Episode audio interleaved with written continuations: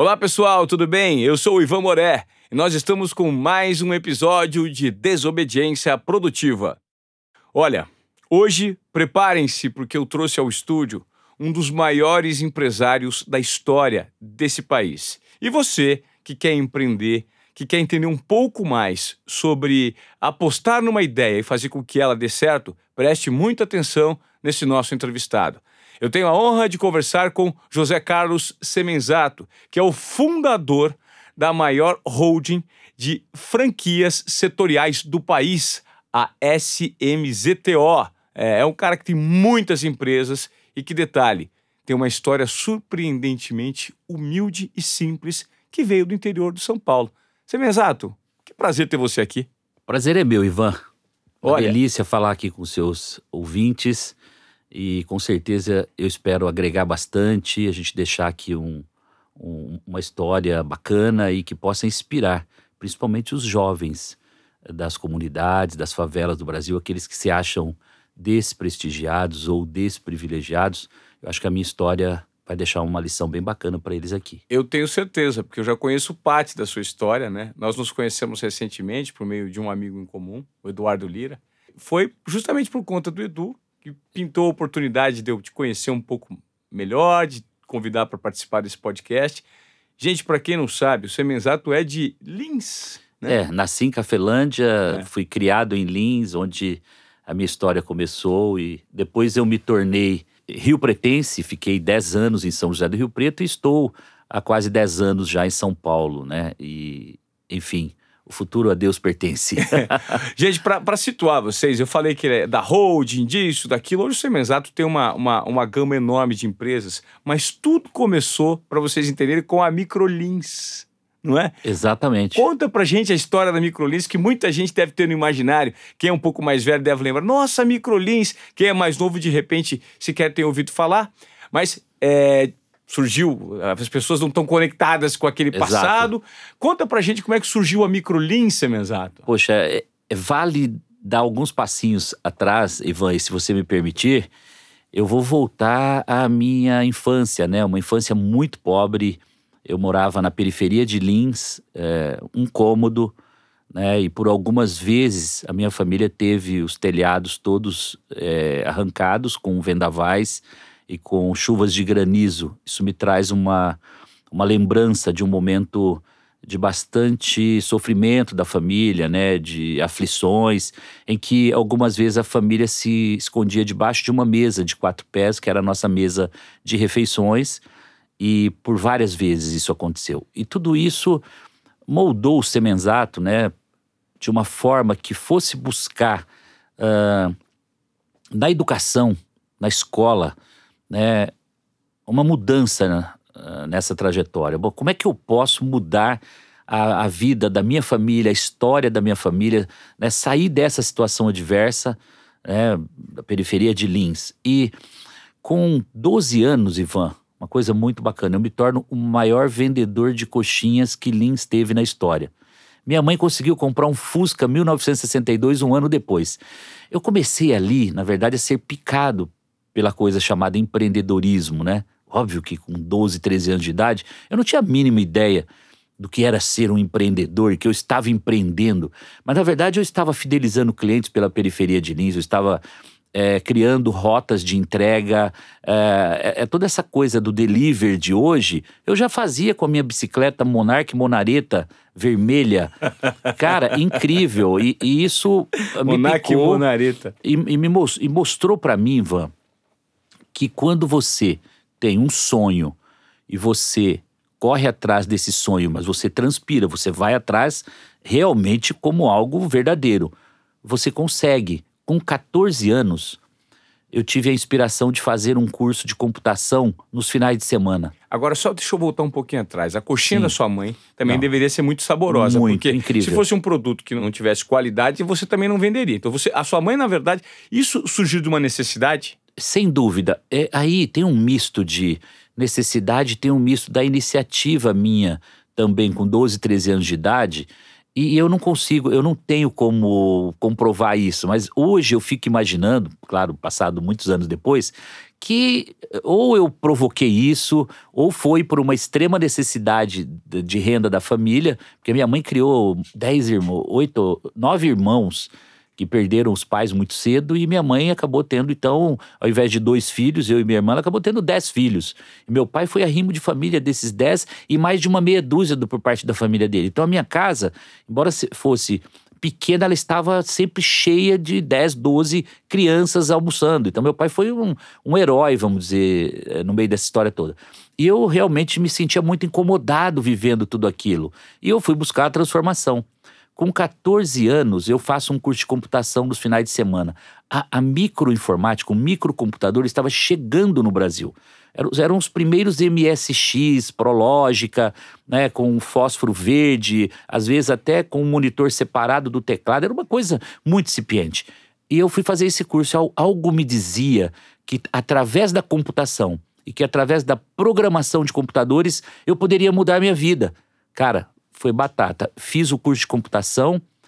É, com 15 anos, eu começo a trabalhar numa copiadora Xerox. Pelos meus diferenciais competitivos de atendimento ao cliente, fidelização, busca pela perfeição. Eu queria fazer cópia Xerox melhor que o original. E isso despertou num cliente no balcão, falou: você vai trabalhar no maior grupo de construção, material de construção aqui de Lins. E você vai fazer programação. Eu vou te mandar para Cobra Computadores, para a fábrica, e você vai se tornar um programador de computadores. Com 17 anos eu era programador de computadores, fui fazer curso em Ribeirão Preto na Cobra Computadores e em poucos 17 para 18 anos eu estava desenvolvendo todos os sistemas desse grupo em Lins. Eu me tornei certamente o maior programador de computadores em COBOL é, interativo e também COBOL NS, que quem é dessa época vai saber a linguagem de programação que eu estou falando. E desenvolvi todo o sistema. Sabe o que aconteceu com um garoto de 17, 18 anos? E continuando estudando, porque fiz o curso técnico em processamento de dados. Quando eu terminei o, o, o ensino médio, na verdade o ensino fundamental, eu fui para o Instituto Americano de Lins, da Igreja Metodista, um grande colégio muito tradicional, e fui fazer técnico em processamento de dados. Ou seja, o cursinho de 14 anos me levou para aprender um curso técnico, no qual sou formado, técnico em processamento de dados, e com 17 anos para 18 eu me formo como técnico e me torno programador, analista de sistemas e aprendi, fiz a faculdade da vida, a escola da vida foi durante todo esse tempo em que eu aprendi a fazer um sistema de folha de pagamento, contabilidade, contas a pagar, receber, controle de estoque, controle de gado, tudo, até sistema para construção.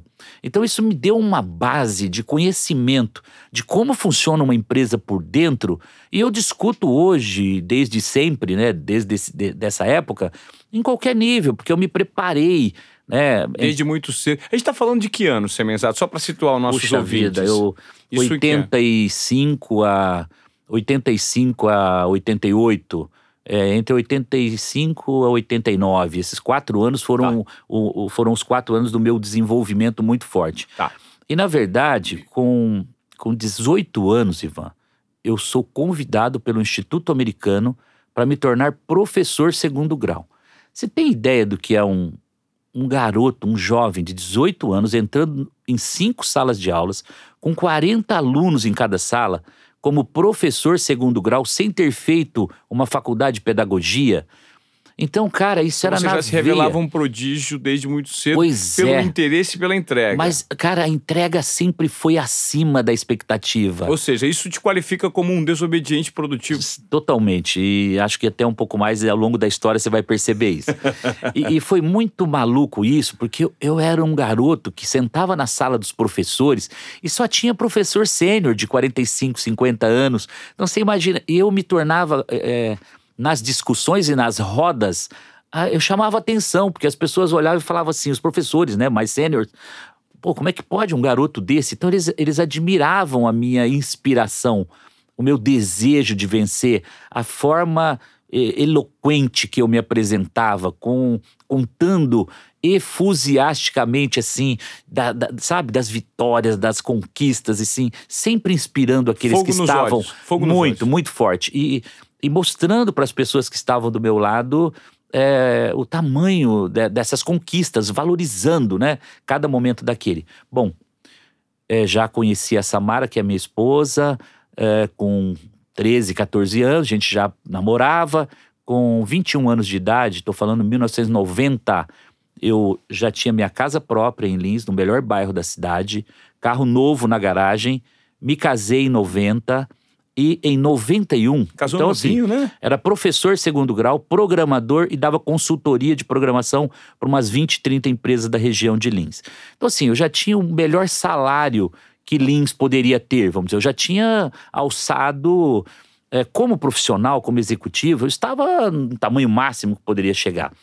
Mas algo me dizia o seguinte: com 21 anos de idade, me casei em 90 e comecei uma nova reflexão na minha vida. Em 91, vamos considerar que o curso de computação dos 14 anos, o professor de segundo grau né, de computação, e com 21 eu dava aulas particulares também e consultoria.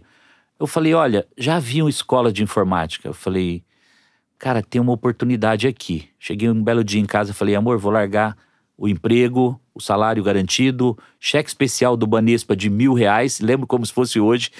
Ela falou: Nossa, mas como é que fica? Como é que vai ser nossa vida? Você não vai ter mais salário todo dia primeiro, dia dois, dia três, pingando salário garantido? Falei: Não, eu vou fundar a Microlins, eu vou, vou, vou criar uma escola de computação. E com 4 mil pedi demissão da empresa, pedi demissão de professor. O salário de professor nunca foi dos melhores. E aquela época eu imaginei, com uma escola eu vou ganhar muito mais dinheiro do que ser programador, analista de sistema, gerente de CPD, tudo isso aí vai ser pouco. E o meu sonho era muito grande. Eu mirei realmente uma coisa grande. E fui financiei quatro computadores, financiamento em dólar, PCXT, 4.77 MHz, flop disk, simples densidade, 360 KB de armazenamento de informação naquele flop disk. Era uma coisa assim surreal perto do tamanho do, do, do, dos HDs de armazenamento que a gente tem hoje, né? Num chip cabendo aí é, bilhões de informações. E o investimento foi alto, imagino. Absurdo. Não foi baratinho. Não, fiquei endividado. Basta te dizer que eu Chegou peguei, a ficar endividado peguei o dinheiro da minha rescisão. É, para a época era custava aí 5 mil dólares é, cada co- computador desse, né? Então foi, fiz financiamento, foi um- uma coisa pesada.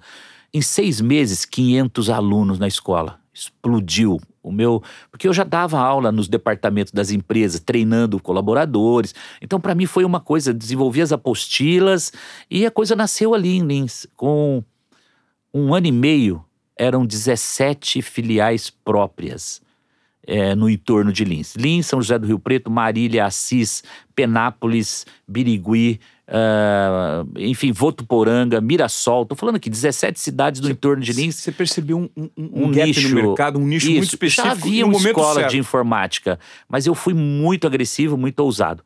Bom, chega 1994 aqui, nós precisamos dar uma pausa. Eu preciso respirar, porque essa é uma das partes, talvez, mais importantes da minha vida, da minha trajetória. Porque em 94, quando o Plano Real foi implementado, eles instituíram uma tabela de deflação, que, que foi a tablita da época. Então, as mensalidades dos meus mais de 15 mil alunos das 17 escolas próprias, elas deflacionavam, diminuíam o valor da parcela mês a mês. E como eu tinha feito tudo financiado, leasing em dólar dos computadores, a reforma eu fiz capital de giro, eu não tinha dinheiro para reformar, para comprar os móveis das escolas, para colocar ar-condicionado, para fazer reforma de prédio. Isso é um volume importante de investimento. Bom, simplesmente seis meses depois do plano real, eu não conseguia pagar aluguel, professor e nem as mensalidades dos computadores. E agora? Quebrei. Me... Primeiro banco bateu o carimbo. Pela primeira vez eu senti o gosto amargo do que um cheque devolvido, carimbado com a linha 11, isso não sai da minha cabeça nunca. E liguei pro gerente, pelo amor de Deus, você não pode devolver o cheque pela segunda vez, porque se você devolver o cheque pela segunda vez, é conta encerrada, salvo engano, é 12. É a linha 12 ou 13 que é a conta encerrada. Ele falou, eu falei, você não pode devolver o meu cheque pela segunda vez, porque os outros bancos vão, todo mundo vai devolver e eu vou quebrar, não, não vai ter outra solução. O gerente falou, não posso fazer nada, Semenzato. Infelizmente, eu tenho que cumprir ordens aqui. E ele carimbou o cheque e encerrou minha conta. Quando ele encerrou a primeira conta do, do banco, de um banco, o segundo banco encerrou, o terceiro banco encerrou, todos os oito bancos que eu trabalhava, tinha um monte de banco na época, né? Todos encerraram as minhas contas, eu, fiquei, eu fui negativado, e aí começaram então as execuções. Então foram, vamos dizer, cinco anos pela frente, que eu vou contar rapidamente aqui, não dá para entrar mínima, nos mínimos detalhes, mas como é que eu saí dessa situação, né? Eu reuni professores, eu reuni é, fornecedores e contei a história verdadeira, mostrei de forma clara né, as dificuldades e pedi a todos, falei, podem ficar tranquilos que vocês vão receber. Vai, não será uma trajetória fácil. E eu, nesse momento, aquele mesmo consultor de empresas que me achou com 15 anos de idade no balcão da copiadora Xerox e que me deu a oportunidade de ser um programador de computadores, ele me procura ou eu encontrei ele e conversando das dificuldades, ele falou: "Você tem que fazer franquia". Isso era janeiro de 95. A mesma pessoa? A mesma pessoa. O consultor Valmir da Rocha Melges, um consultor de empresas, era um amigo muito próximo, acabamos ficando, ficando muito amigos depois. Ele falou: Você tem que fazer um contrato de franquia. Eu falei: Mas o que é isso, contrato de franquia? Ele falou: franquia é você conceder o direito de uso da marca, você dar a concessão de um know-how para terceiros né? E eles vão, vão pagar para você royalties para usar a marca. Eu falei, Valmir do céu, isso é a solução da minha vida. Eu, eu vou ter que fechar tudo, eu perdi tudo, eu tô na, tô na, na, na sarjeta, não tenho o que fazer. Ele falou, então vamos lá. Fizemos o primeiro contrato de franquia. Ivan, em seis meses, eu troquei 16 contratos é, de lojas próprias, contrato social, e virou 16 franquias. A partir dali, nunca mais eu parei de crescer. Foram 50, foram 100 franquias, né? Foram 200, 300, 400 e aí eu dou um salto para 2010, onde eu vendi a Microlins com 750 escolas e mais de 500 mil alunos ativos. Então veja assim, mais de 300 milhões de faturamento ano, uma coisa assim estupenda, onde nós qualificamos e transformamos a vida de mais de 4 milhões de jovens pelo Brasil, porque não era uma escola de informática só. A Microlins, em algum momento, ela se tornou o maior centro de formação profissional de Lins, que eu, em alguns momentos, chamava da faculdade dos menos favorecidos, ou a faculdade dos jovens da periferia, das comunidades, porque eu ensinava uma profissão de vendedor, de barman, e já tinha o portal de encaminhamento no mercado de trabalho e já colocava esses jovens para trabalhar no mercado. Ah, então, então não era só não, relacionado à informática. Não, a informática viu? era uma ferramenta de trabalho. Perfeito. Eu ensinava profissão, nós nos tornamos uma escola de profissões. Isso foi uma revolução, porque eu coloquei milhões de jovens inserir no mercado de trabalho, porque ele não poderia fazer uma faculdade, ele não tinha condições mínimas, ele não tinha um currículo para entrar numa faculdade. Hoje está um pouco melhor, um pouco mais acessível o curso superior, mas na época não haviam essas oportunidades do EAD, como tem hoje no, nos cursos superiores. Então, moral da história: 95, eu, através de, da necessidade, eu entro no mundo do franchising. Porque se eu tivesse feito um planejamento, né, sem recursos, sem dinheiro, é, sem nome, certamente não teria dado certo. E o franchising, na verdade, salvou a minha história empreendedora. Então, por isso, hoje, eu sou 100% franchising, né, e a gente vai contar um pouquinho né, né, dessa segunda parte da minha história, que foi após 2010, após a venda da Microlins. Mas é muito interessante, Semenzato, que é, hoje, de repente, isso sirva de lição para muita gente que esteja nos ouvindo, que não existe o plano perfeito, né? Às vezes você traça uma ideia de começo, meio e fim, mas você vai encontrar a sua direção é no caminho. É o caminho que vai te direcionar para onde você deve ir, por meio de tentativa e erro. Exato. Ou seja, o que você tinha no início nada mais era do que uma, nada mais era do que uma persistência, uma vontade muito grande de se jogar no mundo de peito aberto e arriscar. Porque a sua zona de acomodação ela existia quando você tinha um salário e estava estabelecido com 21 anos de idade. Mas a partir do momento que você decide empreender e coloca a pele em risco, né, skin é. in the game, é. você percebeu que tudo poderia dar certo ou poderia dar errado, mas a solução você encontrou por meio de uma dificuldade. Sem dúvida. Se não fosse o plano real para quase acabar com o teu negócio, você provavelmente poderia não ter se encaminhado para esse esquema de franchising. É, pode parecer simples, Ivan, para os nossos ouvintes aqui, mas não foi. Quando eu falo que os próximos cinco anos, a partir de 95, que foram cinco, seis anos para pagar o passado, para resgatar todo aquele, uh, aquelas dívidas que ficaram, execuções de banco, é, penhora de computadores, aliena, busca e apreensão de computadores, assim, eu vivi, é, eu diria, o fundo do poço nesses cinco anos. E, e, e o, que, o que nós precisamos passar para o ouvinte é o seguinte: como é que você sobreviveu a tudo isso, Semenzato? eu brinco muito que é o seguinte: numa sala estava uma tempestade de granizo, de pedra e, e, e o céu totalmente escuro, nuvens trovoadas. E na outra sala, que era a sala da presidência, onde eu ficava, era o céu de brigadeiro, onde eu mostrava para as pessoas o tremendo produto e projeto que eu tinha e mostrava o futuro brilhante que a rede iria alcançar. Então, quando chegava o oficial de justiça, eu entrava quase que no, no vamos dizer, nas trevas. E eu saía dali entre eu caminhar da sala das trevas até a sala da luz, onde era o céu de brigadeiro, com um fundo, lembro como se fosse hoje, uma piscina linda na, numa casa que eu, que eu tinha lá em Lins, com coqueiros, e ali naquela sala onde eu fechava os contratos de franquia. Então, o, o que, que eu quero deixar de exemplo? Você, mesmo que você esteja numa situação ruim hoje, adversa, você não pode desanimar, você não pode fugir de realizar o seu sonho maior. Então, deixe o problema longe de você, mas não tão longe, porque você vai precisar solucioná-lo, mas consiga separar o momento que você está vivendo, o pesadelo, do momento que você precisa mostrar a luz e buscar o futuro do seu negócio. Parece simples, mas isso a gente chama de resiliência, isso a gente chama da verdadeira transformação de você não levar o problema para casa. Eu chegava em casa à noite, 20 horas, 21 horas, seja a hora que for, eu dormia maravilhosamente bem, porque eu precisava acordar às 5 da manhã com muita energia para solucionar os problemas que estavam lá no cantinho. Então eu olhava o problema e falava: olha, eu não esqueci de você não, mas fica aí no canto. Deixa eu buscar dinheiro novo, deixa eu buscar cliente novo. Então, eu não abandonei o meu plano de ação, a realização do meu sonho por culpa dos problemas. Eu não fui choramingar, eu nunca falava dos meus problemas. Você não perdeu a confiança, que eu acho que é o mais importante. Em né? momento algum, eu tinha uma fé que eu venceria.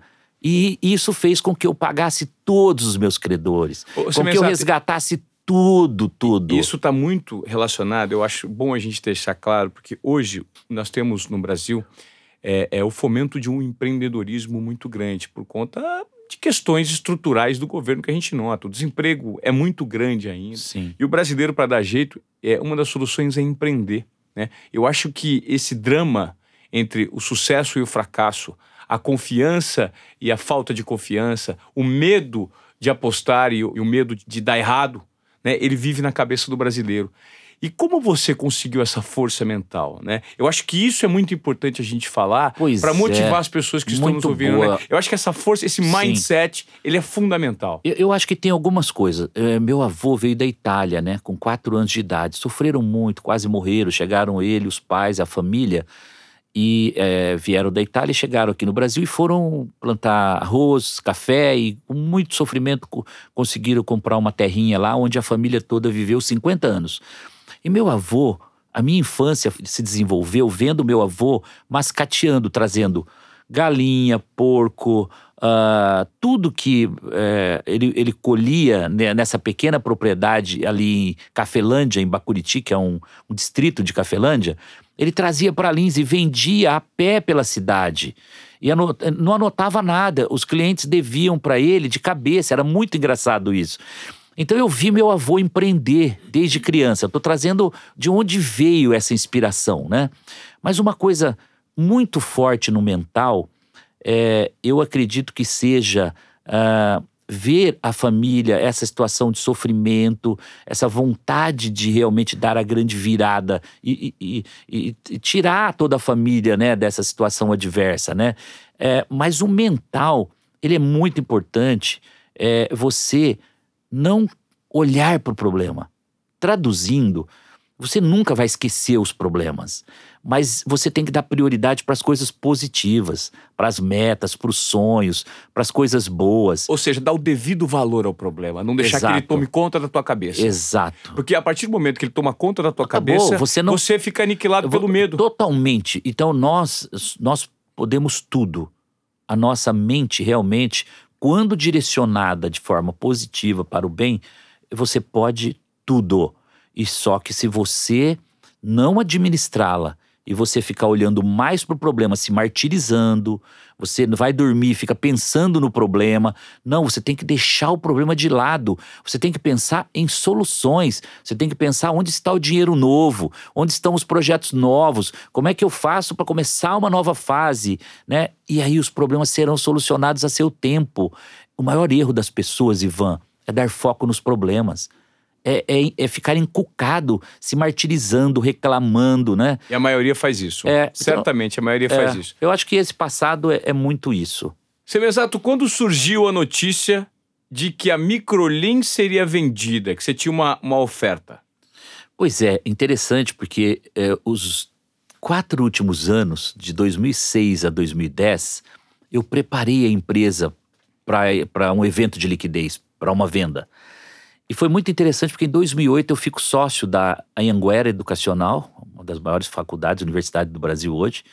E a Anhanguera, junto com a Microlins, fizemos um projeto de escadinhas, onde os jovens que eram formados na Microlins ganhavam oportunidades com descontos, com bolsas para fazer a faculdade. Então, também uma continuidade de estudos. Foi, foi- foram dois anos muito bons. Em 2010, eu recebo uma proposta irrecusável de compra de 100% da Microlins pelo grupo Multi da Wizard, à época. E eu simplesmente olhei para aquele número e falei: bom, eram 17 anos de lucro antecipado, Ivan. Pensa o lucro de um ano se antecipar 17 anos. Eu tinha 43 anos de idade. Falei, poxa vida, eu vou levar, vou, vou até 60 anos para ganhar esse dinheiro. Eu o- antecipei O, valor. algo como 200 milhões de reais traduzidos para o valor de hoje, né? 200 milhões de reais em É, 2010. um, foi, foi um bom dinheiro. Bom, eu, obviamente, né, nesse momento eu, eu tinha dívida, mas não tinha emissão de debêntures, né? A gente agora fala chique, tá? De 2010 para frente a gente vai falar uma linguagem mais corporativa Tá. agora. Então, é, o que era um empréstimo, né, ou um mútuo no passado, a gente é, emitimos umas, é, uma, uma debenture, o que era é, um, um- um empréstimo para comprar masters, para fazer desenvolvimento do negócio. Então, quando eu vendi, eu paguei é, essas dívidas e sobrou um bom capital. Quando eu olhei para aquilo, eu falei: meu Deus, e agora? O que, que eu vou fazer? Era junho de 2010, dinheiro no bolso, 43 anos de idade. Eu cheguei a mentir algumas vezes, aquela mentirinha bobinha em casa de falar: ah, amor, acho que agora a gente vai se aposentar, né? Vamos viver de juros, vamos. Cara, mas a veia empreendedora não me deixou ficar quatro meses parado, Ivan. Você ficou quatro meses, Quatro pelo menos. meses. Fui pra Itália, fui pra Europa, o que eu nunca tinha feito na vida. Fui conhecer. Foi aproveitar a fui vida. pros Estados Unidos. Foram quatro meses assim, é, vivendo e entrando no mundo do vinho. Então eu aproveitei bastante. Nada mal pro vendedor de coxinhas, né, Olha, Exato? mas eu vou te falar. Me deu um desespero lá pro terceiro, quarto mês. Tantas ideias que passavam na minha cabeça. Eu cheguei no final de 2010 aqui, já fui aqui na Vila Olímpia, em São Paulo, aluguei uma sala. Falei, é aqui mesmo, nasce a SMZTO, a maior hold multissetorial de franquias do Brasil. E comecei a sonhar com vários projetos, com várias frentes. Aí começaram, então, algumas aquisições de participações em empresas, mas eu ainda tinha uma visão que fazer do zero era mais barato. Porque eu fiz a Microlins do zero. Quanto custou para fazer a Microlins? Um real. Foi só trabalho, transpiração, né? Paguei um preço caro, mas custou um real. Aí fiz o Instituto Embeleze em 2003, que hoje é a maior rede de escolas da América Latina, talvez do mundo de, de beleza. São 300 escolas de formação profissional, muito na inspiração da Microlins. Eu sou sócio da indústria Embeleze nessa rede. É um negócio muito bom, a gente transforma a vida das mulheres brasileiras, onde nós ensinamos uma profissão e elas ou montam um salão lá nas comunidades ou elas vão trabalhar no mercado de salões de beleza. Então, uma história linda, são 16 anos do Instituto Embeleze. Quando eu olhei em 2010, já começo de 2011, eu falei: ah, eu vou inventar algumas coisas. Ivan, leva dois, três anos para você talvez acertar na ideia. E eu experimentei algumas coisas. Nesses quatro anos, de 2010, 2011 a 2013, eu fiz aí, sei lá, quatro, cinco projetos que começaram do zero e comprei dois ou três negócios que já eram maduros, testados. Um deles foi o L'Entrecôte Paris, restaurante de prato único, muito bacana, está no Brasil inteiro. Né? Esse projeto foi muito assertivo, ele já existia, é, isso facilitou muito. Na sequência, eu lanço a Odonto Company, né? com três clínicas odontológicas em São José do Rio Preto. Como surgiu esse negócio para você? Ele me procurou. Quando saiu o anúncio de venda da Microlins, eu recebi uns 300 é, projetos do Brasil para investir. As pessoas vinham buscar capital e know-how. Olha, você vendeu a Microlins, está capitalizado. Então, todos me buscando, me buscando e querendo investimentos. Crédito. É, e saiu uma capa de uma revista, eu não me lembro qual delas na época, que estava assim: ele ele está com fome de investir na sua empresa, ou ele quer investir na sua empresa. E essa capa despertaram aí 200, 300 procuras de investidores. Um deles foi o, meu sócio Paulo Zar, fundador da Odonto Company, lá em São José do Rio Preto, que veio a São Paulo nesse, nesse escritório da Vila Olímpia. Foi lá bater na tua porta. Eu falei, Paulo, adorei essa história de fazer clínicas odontológicas no Brasil. Vamos acelerar esse negócio. E você negócio. não conhecia? Não, nada. Foi assim. Foi bater na tua porta lá. Foi primeira reunião, já me apaixonei na largada. E olhei e falei: dá para fazer um case igual a Microlins, igual a Embeleze, essa rede de clínicas. E é forte aderência na classe C, né? Tinha muitos atributos do negócio que, que, que dizem respeito ao meu expertise, ao que eu vivi, essa coisa de, de, de vender para a maioria. Hoje, nós devemos chegar próximo, 2020, a gente vai faturar só com a Odonto Company 1,2 bilhões de reais, perto de mil clínicas odontológicas. Nós agora almejamos ser a maior rede de clínicas odontológicas do mundo. Nós somos o quarto no mundo hoje e agora o sonho grande é chegar a 2.500, 3.000 clínicas nos próximos 3, 4 anos. Esse negócio, então, assim, foi mais um case, mais uma consolidação nessa, nessa trajetória de nove anos, de 2011 para 2019, oito anos. Então, você vê, em oito anos, nós lançamos uma marca no mercado que se tornou a maior do Brasil, ela é a clínica número um do Brasil hoje, e ela vai se tornar a, a clínica número um no mundo. É, esse é o modelo, então, que a partir de 2014 eu começo a trabalhar. E aí vieram algumas aquisições de 2014 para cá. A Odonto Company já adquiriu participação importante na Oral Sim, que é uma clínica de implantes, né? são é, mais de 200 clínicas também e que planeja crescer muito nos próximos anos. Recentemente, né, nesses últimos dois anos, a gente adquiriu também participação no Oakberry, que são uma rede de quiosques de açaí espalhados por todo o Brasil deve fechar esse ano de 19 muito próximo a 190 quiosques espalhados pelo Brasil, já está em quatro ou cinco países no mundo. Então, um negócio assim que está crescendo muito, né? E a nossa última recente aquisição foi comprar uma participação minoritária numa rede de formação de profissionais na área de culinária. Chama-se Instituto Gourmet. Assinei há uma semana uma aquisição minoritária importante né, desse negócio e fui ontem, inclusive, ao Rio de Janeiro, no primeiro, na primeira convenção de franqueados da rede Instituto Gourmet e vi ali 80 franqueados muito felizes, são mais de 47 escolas já em, em funcionamento. Um projeto para fazer 300, 400 escolas de culinária no Brasil. Novamente, você percebe uma coisa interessante. A gente fazendo a educação da família, a educação é, da dona de casa. Você investindo na base, né? Ou seja, para transformar vidas. É muito forte isso na minha vida. É, é, um negócio, eu ganho dinheiro ajudando as pessoas a aprenderem uma profissão, a mudarem de vida, ou voltar a sorrir. Tem pessoas que não sorriem, elas, elas ficam fechadas, boca fechada, porque ela não tem um dente que possa sorrir. E a gente, através da odontologia, transformou milhões, milhões de jovens de sorrisos que podem fazer selfie hoje e com preço que cabe no bolso. Essa é, é a nossa acho, tese. Eu acho que é isso que é, eu acho que isso que faz mais sentido, né, quando você fala dessa democratização do acesso. Isso. Porque quando você propaga e faz um crescimento escalável desse tipo de atendimento no Brasil, você coloca à disposição da população né? esse, esse tipo de serviço. Exato. Que, que cresceu muito, né? E muito por conta desse tipo de expertise que você colocou no mercado. Agora, quando você para e pensa e olha para trás, fala, pô, poderia ter pego aqueles 200 milhões enfiado no bolso. São 200 milhões. Uhum. Só de juros você não precisa trabalhar mais pro resto da vida. Sim. A primeira, a última, gerar a próxima, a outra, a outra, enfim. Mas você não, você quis transformar. Você se qualifica como um transformador, Semenzato? Um profundo é. transformador? Eu acho que sim. Eu procuro, pelo menos, o meu propósito. Eu tenho uma frase que eu uso muito que o meu negócio é realizar os sonhos, os sonhos dos outros. Olha que interessante. Então eu gosto muito da prosperidade e eu não busco a minha prosperidade, eu busco a prosperidade dos meus sócios, dos meus clientes.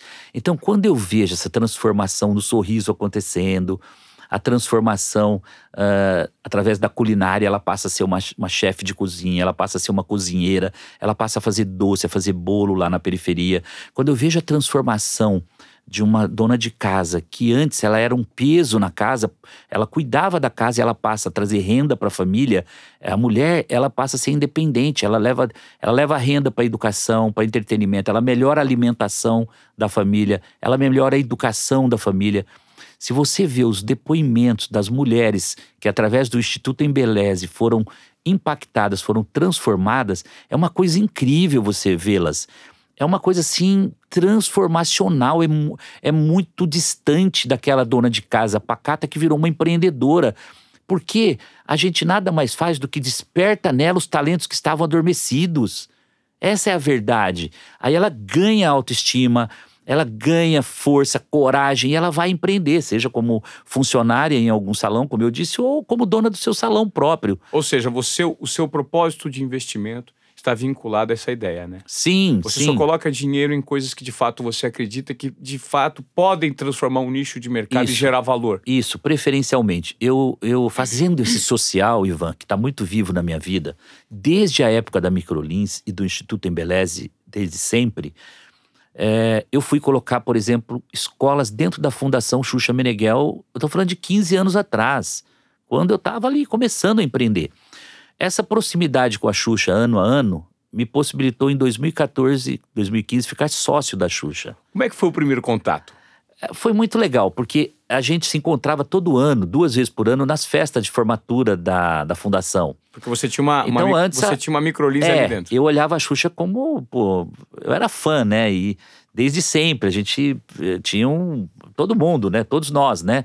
E aí um belo dia a gente se aproxima. E aí começou a desenvolver uma relação muito de respeito, de, de olhar o, o, lado empresarial. E olhando, poxa, a Xuxa não é só uma artista, tem por trás um ser humano, ela é uma, uma pessoa que, tem uma mente empresarial muito boa. Né? Desenvolvemos a Casa X, que foi um projeto, era um sonho grande da Xuxa. Fizemos 25 casas de festas enormes pelo Brasil, um projeto muito lindo que está funcionando muito bem. Mas o projeto transformacional da minha sociedade com a Xuxa foi em 2015, quando a gente teve a oportunidade de se associar a Espaço Laser. É, nesse assunto Cara, que eu queria entrar. eram 25 clínicas, lembro como se fosse hoje. E aí os sócios fundadores, o Igor, o Paulo e o Tito me procuraram no meu escritório na Vila Olímpia.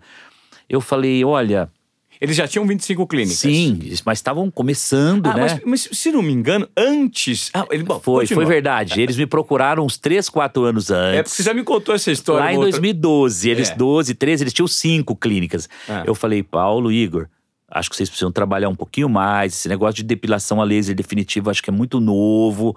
O mercado não tem cultura para isso ainda. Dois dermatologistas. É, passaram-se três anos, eles voltaram e falaram: bom, a gente agora tá pronto, temos 25. Eu olhei e falei: é, realmente, 25 vocês já foram longe, acho que tá na Assim, hora. E assim, vamos só pegar a expertise dos dois. É. O, o doutor, o Igor é um dermatologista, um médico, dermatologista especialista, que né? resolveu É. apostar nisso, pegou uma, Exato. uma grana e falou assim: isso vai ser o futuro. O Paulo Moraes, um advogado Tá. que se juntou ao Igor para apoiar financeiramente, Tá. acabou se apaixonando pelo negócio É. e também o Tito, que era um, o Tito é um português e, e- e que se apaixonou também pelo negócio, botou dinheiro ali naquele momento inicial. Va- Vai dar certo. Isso, apostou. É. E, e eu gostei da ideia. Falei, mas olha, esse negócio aqui para dar certo, nós precisamos trazer a Xuxa como nossa garota propaganda, embaixadora da marca. E ela vai chancelar isso como, como segurança. E agora para convencer a Xuxa? a Xuxa me diz assim: Eu gostei da ideia, mas eu só vendo que eu acredito. Você, exato, você já me conhece. Eu quero uma máquina na minha casa. Imagina, Tava difícil de manter as 25 unidades. A hora que eu falei pro Igor e pro Paulo, vocês têm que alocar uma máquina para levar na casa da Xuxa. E, e aí você faz uma sessão por mês. Não é uma coisa que você faz uma sessão de laser hoje, amanhã, depois da manhã, que em uma semana você termina e pronto. Não, você tem que fazer uma sessão por mês. Esse é o cronograma de tratamento. Ah, aí tinha que deixar a máquina Não, lá. ou então levar a máquina, escolher a melhor dermatologista nossa, ou a melhor fisioterapeuta, né, que aplica o laser, para ir lá na casa dela, porque se ela não comprasse a ideia, não teríamos a, sócia, a, a Xuxa como sócia. Passou-se um mês, dois, ela experimentou, falou: olha, perfeito, não dói, tem eficácia, mesmo porque ela tem o, o, os pelos um pouco mais loiros, né? E, e, mesmo assim teve eficácia. Ela falou: olha, tá aprovada, tô dentro. E fizemos um grande lançamento com uma coletiva de imprensa, onde a Xuxa falou: gente, eu estou avalizando essa máquina de laser, eu estou avalizando a espaço laser. Quatro anos depois, nós fechamos 2019 com mais de um bilhão de vendas na rede Espaço Laser. Uh, são, são mais de 570 clínicas espalhadas por todo o Brasil. Estamos em todos os shoppings do Brasil. Então, uma coisa assim estupenda. Por quê? Porque o produto é bom, porque ele transforma, uh, ele melhora substancialmente, ele leva, ele leva mais tempo para as mulheres que não têm tempo para cuidar de tanta coisa e leva também qualidade de vida, porque sem pelos ela consegue ter muito mais liberdade, ela consegue realmente ter uma, uma viver melhor. Isso é indiscutível. Você vê uma pessoa que nunca se depilou e a pessoa ou que usa é, outros meios né, de depilação e quando ela faz uma depilação a laser na espaço laser é uma mudança absurda na qualidade de vida. Então acho que tudo isso está muito ligado a você sempre sonhar grande, você perseguir o seu sonho, mas acima de tudo, ter sempre um bom negócio. Eu, eu, costumo dizer que tem que ter um bom produto ou serviço. Não adianta eu lançar um, um produto ruim no mercado, Ivan, ou lançar um serviço ruim, que mesmo com todos os meus atributos de um líder serial, de um grande empreendedor, eu vou, eu vou fracassar. Então a arte hoje é você descobrir negócios que tenham por trás um propósito, que resolvam uma dor importante da população né? Mas que por trás disso tenha coerência, um bom produto, um bom serviço e que o preço caiba no bolso do consumidor. Se esses três pontos aqui estiverem muito alinhados, qualquer pessoa pode fazer sucesso, né? É óbvio, com todos esses atributos e com essas, eu diria, esses altos e baixos que qualquer empreendedor tem que passar. Ô, Semensato, agora para a gente ter um, é, mensurar um pouco em números, né? Eu queria que você me falasse, vocês, depois desse esse crescimento exponencial de tudo isso que você coloca o dedo e se transforma de uma forma enorme, inclusive me, me veio à cabeça agora, eu estava conversando com o motorista que te trouxe. Uhum. É, a gente teve uma oportunidade um tempo atrás, eu, eu, peguei uma carona contigo, ele acabou me deixando em casa, estávamos só nós dois. Uhum. E ele falou assim, ô, senhor Ivan, eu quero tomar a liberdade de te falar uma coisa. Eu falei assim, pois não. Eu falei assim, olha, esse senhor aí, ele, ele é um transformador, hein? Se você quiser aprender alguma coisa, você fique próximo dele. porque ele transformou a minha vida. Ele é extremamente humilde. E tudo que ele toca vira ouro. É impressionante.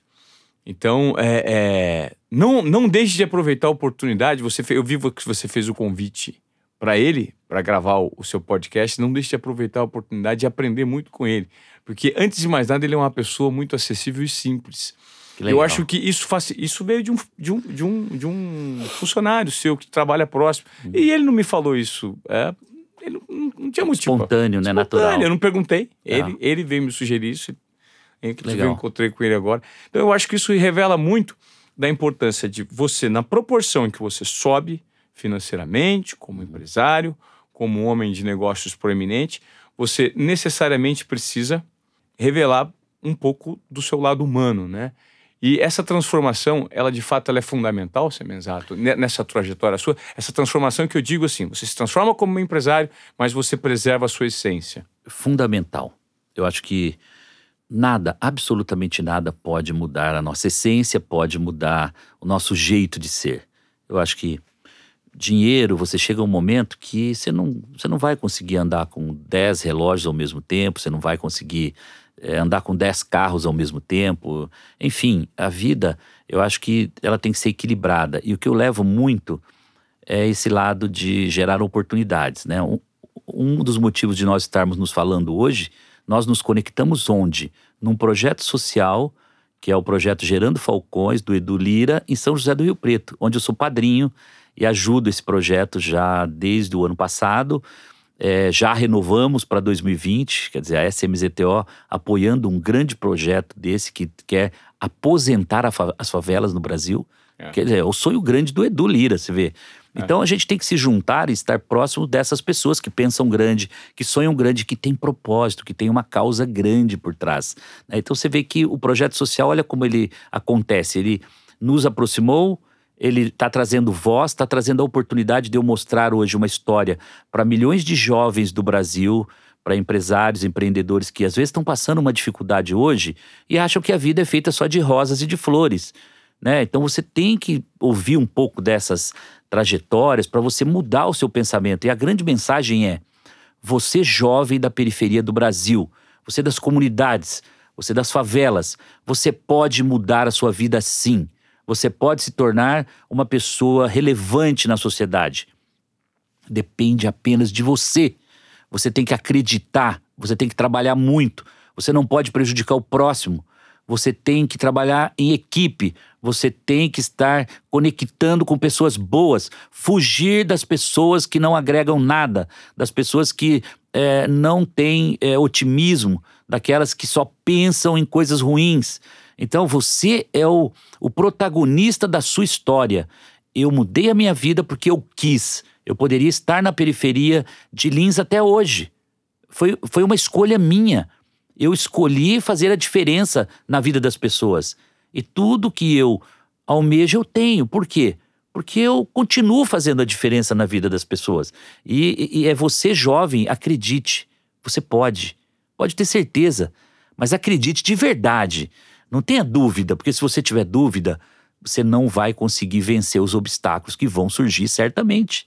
Não tem trajetória só de alegria. A gente falou de muita vitória aqui, mas teve várias derrotas, teve vários momentos difíceis que eu precisei superá-los, eu precisei resolvê-los, né? E esse é o exemplo, Ivan, que eu quero deixar hoje, né, para os seus ouvintes. Semensato, só para a gente finalizar, hoje, quanto movimenta o grupo SMZTO quando a gente fala em todas essas empresas que estão debaixo do guarda-chuva, né? Sim, nós somos uma companhia de investimentos, né? A Hold investe em participações minoritárias e participações majoritárias em algumas empresas. A somatória de todas essas empresas, eu chamo sellout, que é aquilo que a gente gera de riquezas na ponta, né? Para 2020, esse é, olha o tamanho da meta ousada a gente vai para 3,4 bilhões de vendas sellout, um grupo que vai faturar na ponta através de 2.500 franquias em 2020. Então são 2.500 pontos de venda. São milhares e milhares de empregos diretos gerados em todas essas redes. São aproximadamente 50 mil empregos gerados na ponta. É algo assim, é, se contar os indiretos, isso cresce muito. E nós estamos falando de 3,4 bi de reais de faturamento, venda sellout na ponta, né? E 2.500 franquias. Então, assim, um orgulho enorme dessas mais de 10 marcas terem acreditado no Semenzato, acreditado né, nessa história, né? E acho que é só o começo. A gente está realmente sonhando grande. Eu espero, obviamente, comprar participações em muitas empresas nos próximos anos e ajudar esses fundadores de empresas a crescerem, a, a, a colocar em propósito o seu negócio, a colocar em compliance, governança, né? E, e alcançar o mercado é, de um modo geral é, mais barato, acessar dinheiro barato. Porque no momento que você deixa de ser informal, que você passa a ser uma empresa séria, que paga os impostos, que, que tem todos os funcionários, que cumpre as leis trabalhistas, você é valorizado pelos investidores internacionais e pelos fundos também brasileiros. E aí você recebe dinheiro barato. Esse é o jogo, né? Então é uma, é uma junção de expertise, de dessa curva de aprendizado do Semenzato nesses quase 30 anos empreendendo, né? Lembrando que daqui dois anos eu completo 30 anos como empreendedor. Comecei em 91, né? Já são 28 anos aí, mais dois anos eu completo 30 anos empreendendo, né? E esse é o, o legado que eu quero deixar de alguém que fez a diferença na vida das pessoas. Legal. Eu acho que por meio dessa resposta, Semenzato, você resume basicamente o que você construiu, o que você pretende para o futuro, né? É transformar, é deixar um legado e também inspirar quem hoje vive as dificuldades de um, de um país cheio de oportunidades, cheio de burocracias, com uma diferença social muito grande. E você, a partir do seu exemplo, você consegue propor para algumas pessoas, eu acho que o mais importante, uma provocação, né? Porque você veio do nada e você chegou onde você chegou e pretende continuar. E o propósito não está inserido único e exclusivamente em colocar dinheiro no bolso, porque não. bolso também tem, tem uma hora que não, não, não, não tem mais, né? Sim, sim. Não tem mais. É transformar a vida de pessoas e servir como uma referência mesmo, né? Uma referência do mercado, uma referência como legado, uma referência como inspiração. Então eu gostaria muito de agradecer. Semenzato, para quem não sabe, que é cantor, hein? pra quem não sabe, tava dando uma palhinha aqui. Tem, tem só pra gente terminar aqui, tem uma coisinha de, relacionada com música também, né? Eu gosto. Porque desde. Já cantou, já subiu no palco com o César Menotti e Fabiano. Sim, sou amigo do Chitãozinho Chororó, do Bruno Marrone, é. enfim, Vitor Léo. Coleciono amigos sertanejos.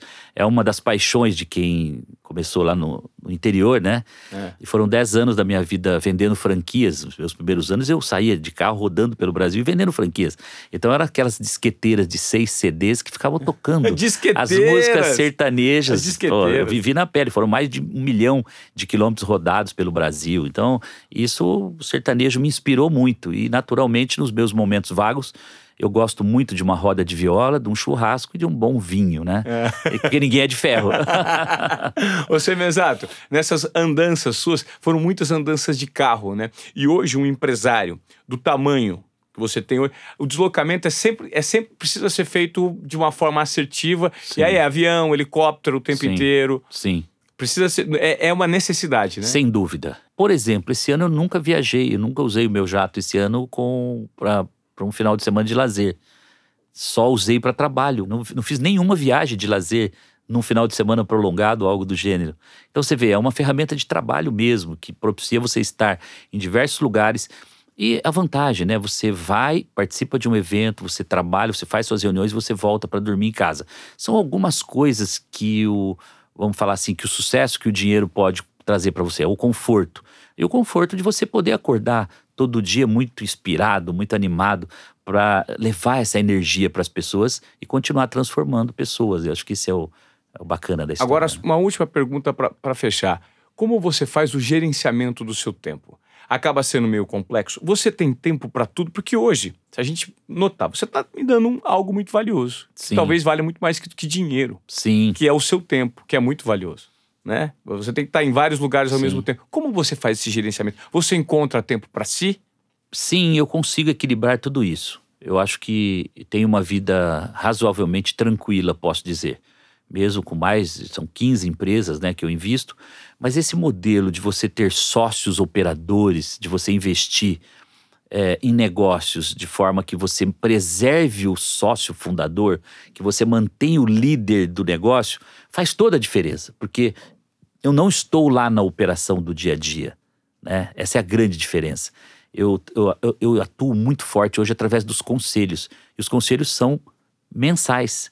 Então eu tenho praticamente 15 dias úteis, dos 22 dias úteis, 15 bloqueados para as reuniões de conselho com os meus sócios, onde eu passo 4 a 6 horas cada reunião de conselho dessa. E ali é onde a gente coloca toda a nossa experiência, onde eu despejo, olho o retrovisor, o, visionário olhando para o futuro, é onde eu consigo atuar muito forte na estratégia. E até né? mesmo se, reciclar, né? Sim, Com as ideias que são compartilhadas. Isso é um aprendizado. Desses, dessas 15 empresas, eu, eu levo experiência de uma para outra todo dia atuando nos conselhos, né? Tenho o privilégio de ter dois fundos gringos hoje como sócio, um deles atuando na, na Espaço Laser. Recentemente, né, também ganhamos um sócio na Odonto Company. O que, que vale dizer que a gente tá, já, vamos dizer assim, já estamos chancelados. O nosso modelo está aprovado de governança pelo, pelos investidores, inclusive internacionais. esse é o futuro que vem pela frente. Tá certo. Semesato, muito obrigado pela sua entrevista, pelas suas explicações, pelo compartilhamento do seu conhecimento. Eu espero que você continue nesse propósito, que é muito mais legal do que perceber que você gosta de ganhar dinheiro, porque todo mundo gosta. Sim. Você gosta mais ainda de transformar vidas e gerar oportunidades por meio do cérebro privilegiado que você tem, né? Obrigado, Obrigado. Ivan. Parabéns também pela iniciativa de estar trazendo, dando voz, né? Através dos, dos seus milhares de, de seguidores e de ouvintes aí no Brasil todo. E que você continue também dando voz, chamando empresários para contarem essas suas trajetórias, né? E isso é uma escola, é uma escola da vida, né? E como você disse, não tem preço. Ou seja, desobediência produtiva é fundamental. Uma dose na veia faz mal para ninguém ou não? de jeito nenhum. Então eu, eu realmente fico muito feliz. Eu me empolgo. Eu, eu, você não sabe, eu vivi aqui. Essa uma hora que a gente teve junto aqui foram, para mim, o melhor momento da minha vida. Isso me inspira, isso me dá um prazer incrível. Legal. É, e vamos lá, tô aberto aqui. Você precisando, pode contar comigo, tá bom? Vamos para cima, é isso. Mais um Desobediente Produtivo compartilhando exemplos. José Carlos Semenzato. Grande abraço e obrigado. Obrigado.